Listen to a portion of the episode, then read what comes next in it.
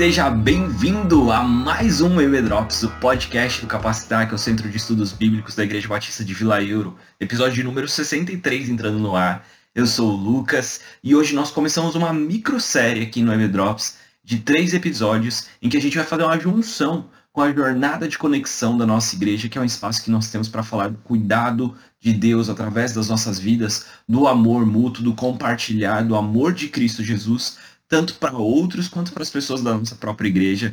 Quem vai estar à frente desses três episódios é o pastor Luciano e o pastor Ricardo, os dois pastores da nossa comunidade, e eu tenho certeza que você vai ser abençoado nesse primeiro episódio da série Jornadas de Conexão. Deus te abençoe.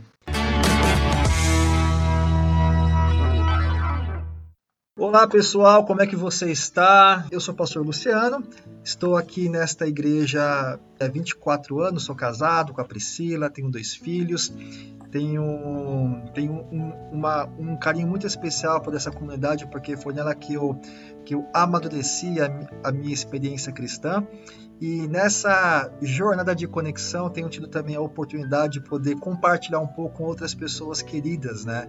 Então, eu acho que vai ser um tempo muito importante, muito especial para você também. Mas hoje eu não vou falar de mim, nós vamos falar do pastor Ricardo. E eu quero que o pastor Ricardo se apresente aí para quem não te conhece, pastor. Olá, tudo bem, gente? Pastor Lu, tudo bem? Eu sou o pastor Ricardo, como o pastor Lu já disse, né? Eu tenho 52 anos, já estou, né? Já depois dos 50, mas tô, como eu falo para os meus alunos, eu tô, meu corpo é de 50 só, minha cabeça é de 20, né? Mas é prazer estar aqui com vocês aí nessa jornada de conexão. Nós estamos aí começando, né? Esse projeto bem legal. Eu quero dizer um pouquinho sobre mim, né? Eu tenho me converti lá na década de 80, no final da década de 80. Eu sei que tem gente aí que vai falar, nossa, que pastor, né? Desde a década de 80. Como diz a minha filha, é, eu ouço algumas músicas e falo, essa música é de 1900, né? Outro dia eu botei Milad para ela, ela falou assim, Milad? Nunca ouvi falar. Mas é um grupo, falei, é um grupo que a gente cantava nas igrejas na década de 90, né? E eu sou casado com a Anne, tenho a Bárbara de filha, apenas. E para mim é um privilégio estar participando aqui com os irmãos, né? Muito é, alegre de estar aqui nesse tempo, de compartilhar um pouquinho daquilo que eu já vivi e as minhas expectativas que ainda viverei nesse tempo com Jesus ainda. Legal. Pastor, eu tenho assim no meu coração que o cuidar de vidas é a essência de um chamado pastoral, né? Ou de um pastor, ou de um padre, ou de qualquer líder religioso, o cuidar de vidas. Então, como é que se deu aí é, o seu entendimento? Quando que você percebeu que você também foi chamado para cuidar de pessoas? Fala um pouquinho para gente aí. Pastor Lu, eu, eu, como disse aqui agora há pouco, eu me converti no final da década de 80. Eu me converti na primeira igreja batista em Santo André, né, na PIB de Santo André, num culto de jovens. É uma igreja muito grande, era a igreja mais famosa, né, assim, mais de referência pelo menos em Santo André. Eu acho que uma dos AB, do ABC e uma talvez umas do Brasil, né, em razão do seu do Ministério Pastoral, do pastor Edson Queiroz e tudo mais. Eu estava andando no centro de Santo André num sábado à noite, né, e acabei entrando na igreja. Deus, acredito que Deus tenha me chamado naquele lugar. E eu fui assistir, presenciei um culto de jovens e na hora do apelo me converti. E a partir daí fui trabalhar numa congregação desta igreja, que era a Igreja de Batista de Jardim Elba, numa comunidade muito carente ali na divisa entre Santo André e São Paulo. E era uma comunidade conhecida por sua violência, né? Até hoje ela tem essa fama um pouco. Uhum. Era uma comunidade numa capela de madeira. E quando eu me converti, comecei ali a trabalhar naquele lugar com jovens, né? Eu tocava um pouquinho de violão, comecei a participar do louvor. Era uma igreja com muitas, muitas necessidades. E eu tinha ali naquelas pessoas, né, irmãos que eu não tinha uma família convertida, meus pais eram católicos e eu já vinha de um histórico de trabalhar na igreja católica, né? E a partir daí eu comecei, porque na, no meio da década de 90 eu tive uma experiência de morar com os padres verbitas, porque eu tinha na cabeça que eu queria ser padre. Então, na verdade, servir Jesus era a minha da minha pegada. Não sei se era na igreja evangélica, se era na igreja católica, e me converti e fui e fui servir na igreja evangélica lá na comunidade de Jardim Elba.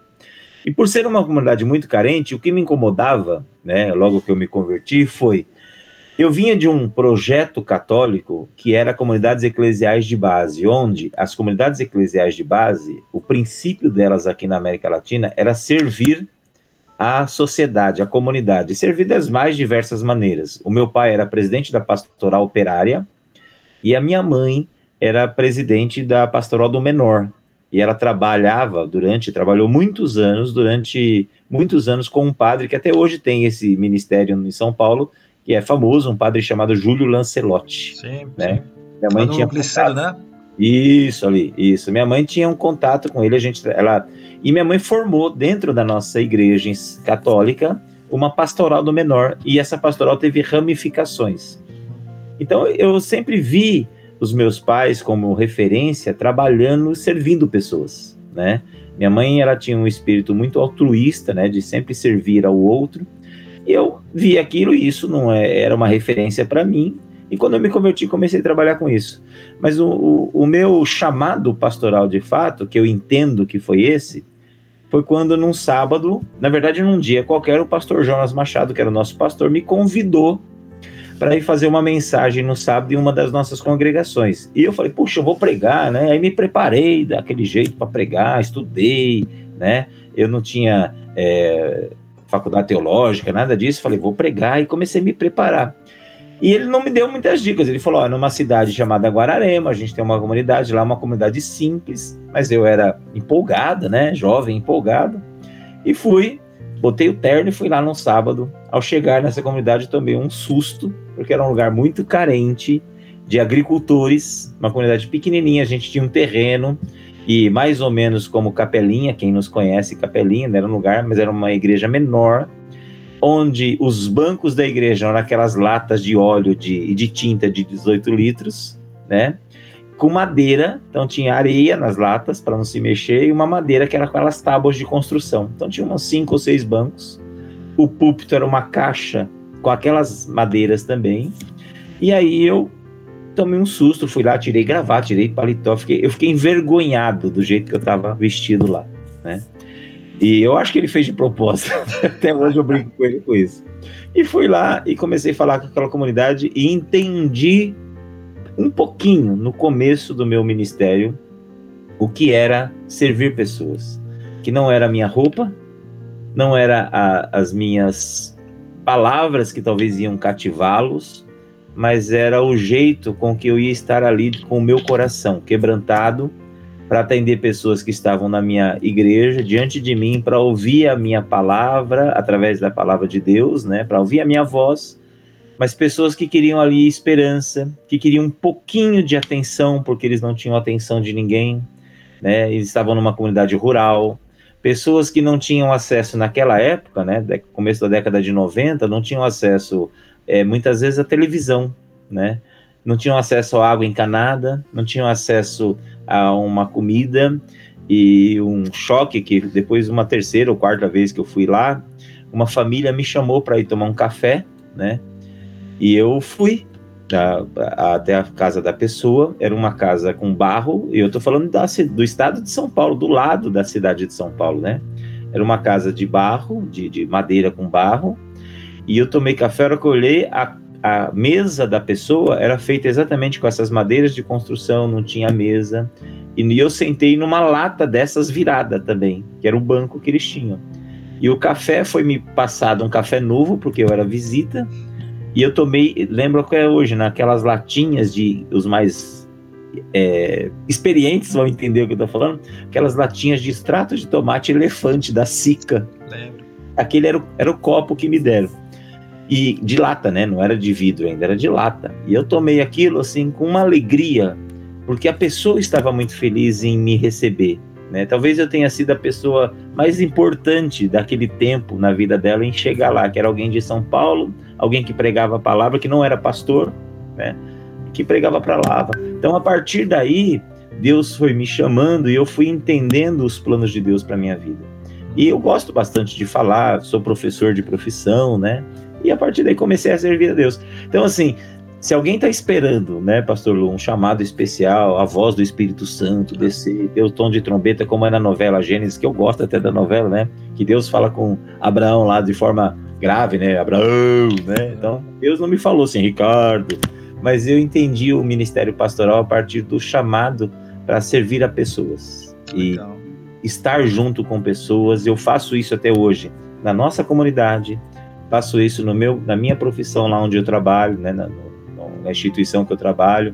E eu acho que isso é importante, que a gente exerce o ministério não só dentro da igreja, mas onde, é que, onde quer que nós estejamos, ali Deus te coloca para exercer o seu ministério. Seja um ministério é, com, com muitas falando muito, né, sendo um eloquente pregador da palavra, ou seja alguém que dá um abraço, né, Sim. no momento que alguém a gente está num tempo de pandemia, mas estende a mão, cuida, olha, ouve pessoas, eu acho que é isso que é o ministério pastoral nesse Sim. tempo.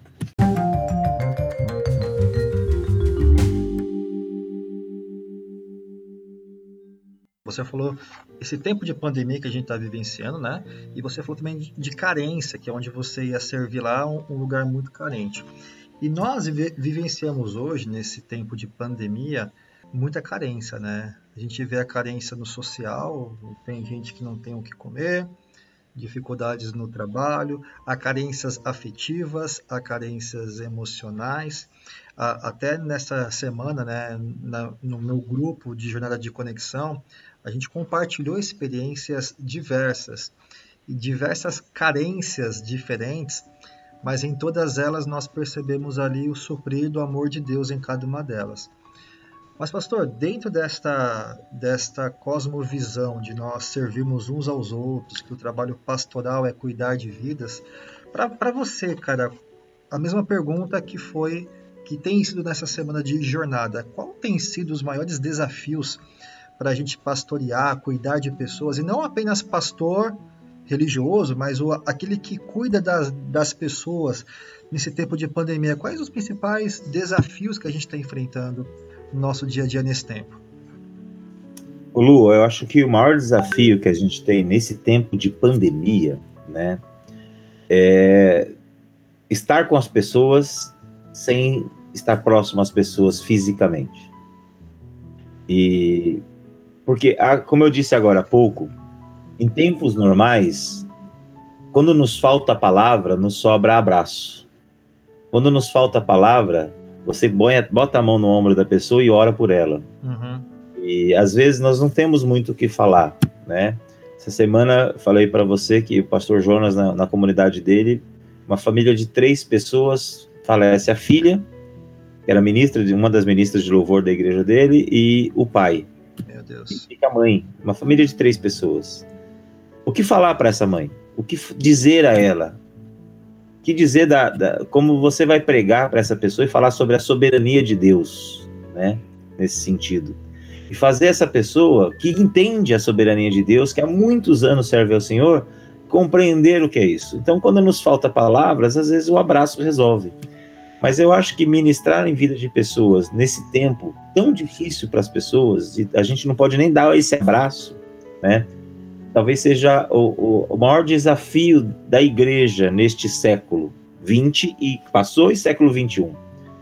Porque a igreja já passou por muitas dificuldades, né, desde que a igreja, a igreja desde a igreja de Atos, da primeira igreja, mas acredito que esse tempo de pandemia, para a gente, com a tecnologia que nós temos, né, com a, os estilos diversos de igreja que nós temos, mas eu acho que estar perto das pessoas, ser ouvido para essas pessoas, ser é, pessoas próximas, gente que tem carinho, que entende o, o, pesar do outro, mas que está junto, né?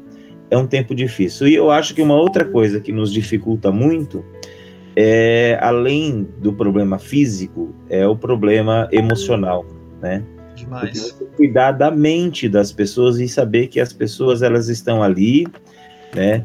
É, uma coisa é você, eu acho que é você falar com pessoas que estão sofrendo um, uma doença, pessoas que estão, ah, eu tô com câncer, ah, mas olha, eu tenho isso, e são coisas do cotidiano. Outra coisa é uma pessoa que está 100% boa, pegar um vírus né? E de repente, do nada, né, ter uma perda na família. Ou uma pessoa que está 100% boa e não quer pegar o vírus e está numa neurose, né? Que não quer sair de casa, não quer trabalhar, quer abrir mão das suas coisas no dia a dia. Então, acho que a cabeça das pessoas hoje talvez seja o nosso grande desafio.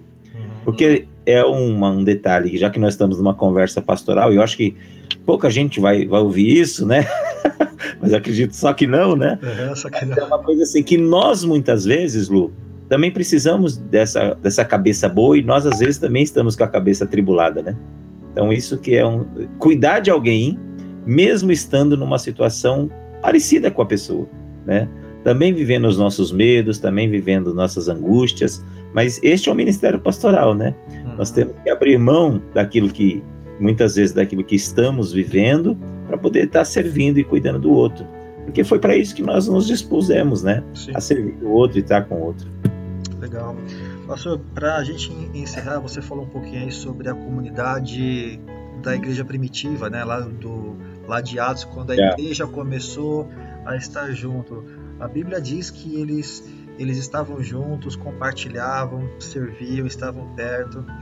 E o que sustentava aquela, aquela comunidade era o amor de Deus, né? Eu assisti ontem, né, tive a oportunidade de assistir com a minha esposa o filme de Paulo, né? Apóstolo de Cristo, um filme excelente, eu não tinha assistido ainda. Quem não assistiu, então assista, assista. Por quê? Porque depois dessa jornada de conexão, a gente vai continuar no podcast aqui com uma nova série de mensagens que é Os Improváveis depois de Cristo, né? falando sobre o estudo sobre, a, sobre o livro de Atos, sobre a igreja cristã que compartilhava, que se reunia. Então você vai ter essa oportunidade de poder depois acompanhar com a gente. Mas se você não assistiu ainda esse filme, tem na Netflix. Acesse lá e assista Paulo, Apóstolo de Cristo. E de fato mostrava isso, né, pastora? O povo junto, e o que sustentava era, de fato, o amor. Eles tinham tudo em comum. A gente está vivendo um tempo difícil, né? E, e, até mesmo nessa semana, no meu grupo de conexão ali, eu ouvi histórias que eu falava: Meu Deus, como essa pessoa está passando por isso, ou passou por isso. E nós, pastores, também nós temos as, as, as, nossas lutas, as nossas dores, nós também sofremos, choramos, sangramos. Para a gente poder finalizar aqui, pastor, de uma forma bíblica, de uma forma espiritual, é, eu creio que já sei qual é a sua resposta, mas qual é a base de uma comunidade cristã, bíblica, relevante, dela se manter firme nesses tempos difíceis? Então, quando eu me converti, logo tempo depois, né, eu frequentava muitos congressos de louvor, muitos congressos de adoração, me aproximei muito do pastor Ademar, criei uma amizade com um jovem, na época, jovem Ronaldo Bezerra, né, que era hoje é um pastor titular, presidente da Comunidade da Graça, pastor Azaf Borba, Jonatas Linhache, então eu andava com essa galera, e eu era um novo convertido, teoricamente, que estava aprendendo e bebendo na água, né, na mesma fonte que eles ali. E começou a andar também um rapaz que já veio em nossa comunidade, chamado Daniel de Souza, né, pastor Daniel de Souza, ministro de louvor maravilhoso de São Vicente. E ele tinha uma expressão, ele usava uma expressão que eu não entendia muito. Depois eu comecei a entender que a igreja dele, né, era doce como mel porque essa expressão era usada pelo pastor Ademar. Sempre que se referia à comunidade de São Vicente, que a igreja era doce como mel. Uhum. Eu acho que uma comunidade que é, consegue sobreviver às suas lutas diárias é uma igreja que estão aí, como o pastor disse, a igreja de Atos 2 lá, né? Então, no verso 42 para frente, onde ele está falando que a igreja tinha tudo em comum, vivia, talvez não tudo em comum hoje, como naquela igreja de, ah, o que é meu é seu, é, eu sei que isso é, um, é uma coisa meio é, irreal para os nossos dias, né? Então, toma aqui meu carro, toma aqui minha casa, toma aqui. Mas eu digo comum era assim: saber o que o outro sente, compartilhar com o outro as suas angústias, ser uma igreja verdadeira. Porque eu acredito que quando nós né, entendermos que nós precisamos participar da vida do outro, seja em atos, em orações, em gestos, e o outro participar da nossa vida, não termos uma igreja de estranhos, Porque às vezes eu estou na comunidade há anos, sento no mesmo lugar, ao lado das mesmas pessoas e sequer eu sei alguma coisa dessa pessoa, né?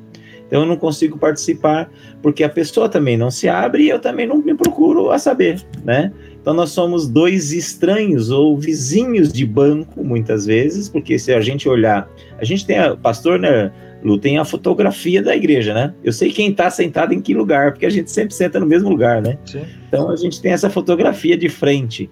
E as pessoas às vezes não conhecem o do lado, o irmão ao lado. Então é importante você estar tá junto, participar junto, ser uma igreja pujante, mas que se conheça, né? Uma igreja que, que esteja junto, que ore junto, que compartilhe.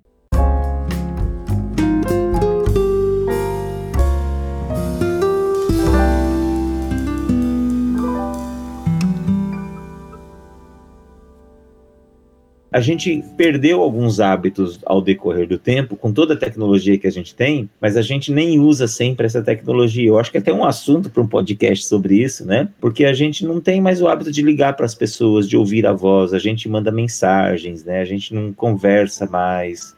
E a gente precisa falar, precisa ouvir a voz do outro, né? Tá? Uhum. Entender, porque nós temos a sensibilidade humana de perceber pela voz se a pessoa está bem ou não, né? De, de olhar no olho e entender se a pessoa está feliz ou está triste. A gente consegue expressões, expressões faciais ao ver a pessoa. Essa é a vantagem da gente estar tá num, num, culto presencial, olhando no olho da pessoa, saber se a pessoa está bem ou não. É. Porque o ser humano tem essa sensibilidade dada por Deus. E isso nos faz uma igreja forte. Quando eu estou junto com outro, estendendo a mão para ele, lançando as cordas e puxando ele, né? E a Bíblia fala isso, né? É bom estar né, dois para que um ampare o outro, para que o outro não caia, para que eu esteja junto, uhum. né? Eu acho que a igreja é isso, a igreja de Atos, quando está lá no livro de Atos falando, olha, eles tinham tudo comum, participavam, e o final do texto é muito interessante porque diz assim: o Senhor ia acrescentando aqueles que iam sendo salvos. Por isso que eu falei da igreja do pastor Daniel. Se a igreja ela é uma representação verdadeira do amor de Cristo, né? Já é metade do nosso caminho andado em servir a outras pessoas. Nós que temos na nossa igreja a sala dos novos membros, das pessoas que estão chegando, e você sabe disso até melhor que eu, a coisa que mais nós ouvimos não é assim, eu entrei porque o pastor Lu pregou maravilhosamente, porque o pastor Ricardo pregou maravilhosamente, e isso chamou minha atenção. Eu entrei porque o louvor foi maravilhoso e Deus me tocou, né, desceu do céu e foi lá tocou na minha vida. Muitas vezes nós ouvimos assim: eu entrei e amei essa igreja porque a criança que é meu filho foi super bem tratada no ministério infantil.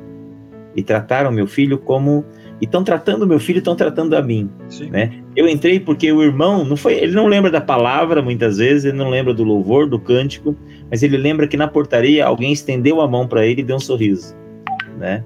Então isso eu acho que fez a diferença e que continua fazendo no decorrer do tempo ao longo de, da história da igreja.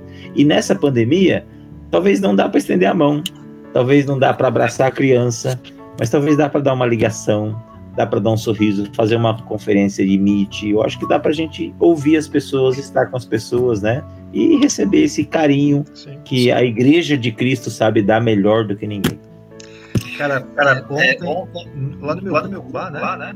A gente teve um tempo muito especial. Era uma Dá para ser uma conversa de 20 a 30 minutos, rolou quase que por uma hora, porque foi muito bom, que a gente compartilhou, a gente conversou, rodou uns pelos outros, e a gente quer continuar com isso daí, né? Então, nessas próximas três semanas, você que está me ouvindo aí, que tem participado, se foi bacana para sua vida nessa semana, se você talvez lembrou de alguma pessoa, algum amigo, puxa, ia ser legal essa pessoa poder participar também, posso convidar?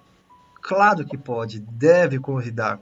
Você pode falar com a pessoa que te convidou, né, para informar o link, se vai ser pelo WhatsApp, então, né, tem o WhatsApp por vídeo, algumas pessoas estão fazendo por vídeo pelo WhatsApp, outras pelo Google Meet, outras pelo Zoom, não importa a forma, é, combine com ele, é, não tem problema nenhum, porque a ideia é realmente a gente estar tá junto e a gente estar tá compartilhando o amor do Senhor, tá bom? A gente se vê então na, no próximo podcast aí. É, vou falar um pouco também sobre a minha visão nesse tempo todo de, de caminhar com Cristo, de servir a Cristo. E vamos compartilhar um pouquinho também da temática da próxima semana que a gente vai falar ao longo dos próximos dias aí. Tá certo? Deus te abençoe. Você tem aí um dia incrível, uma noite maravilhosa e que a gente continue caminhando aí nessa jornada de amor com Cristo. Pastor Ricardo, dá um tchau para a turma aí. Deus abençoe, gente. Um grande abraço. Que Deus prospere a vida de vocês e que vocês tenham um tempo de bênção, apesar de tudo, mas que Deus os abençoe nesse tempo. Amém. Tchau, tchau. Tchau, tchau, gente.